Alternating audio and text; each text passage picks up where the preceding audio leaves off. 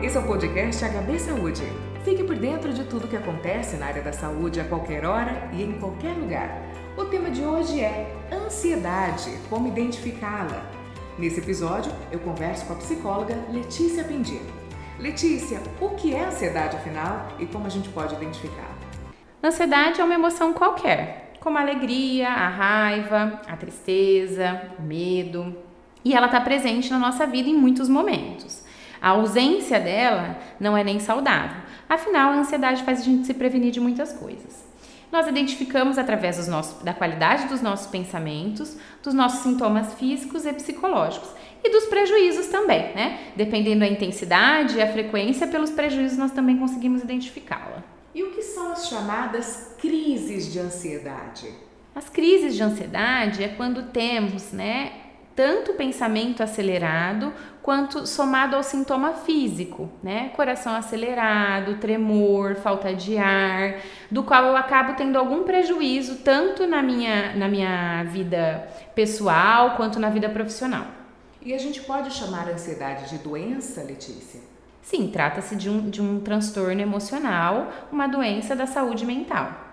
E ela se manifesta da mesma forma em todas as pessoas ou existem classificações e tipos de ansiedade? Existem tipos. Assim como nós falamos da depressão, né? É, existe o estar ansioso e o ser. Então, existe o sintoma de ansiedade e o transtorno de ansiedade generalizada. E através da avaliação, a gente vai avaliar quais os sintomas e a frequência deles no dia a dia.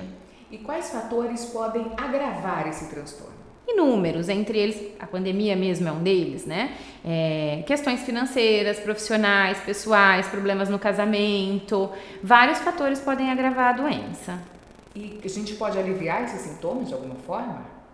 Sim, acredito que através da psicoterapia, atividade física, é, um olhar maior para a alimentação também, que alguns alimentos são estimulantes, e com medicação.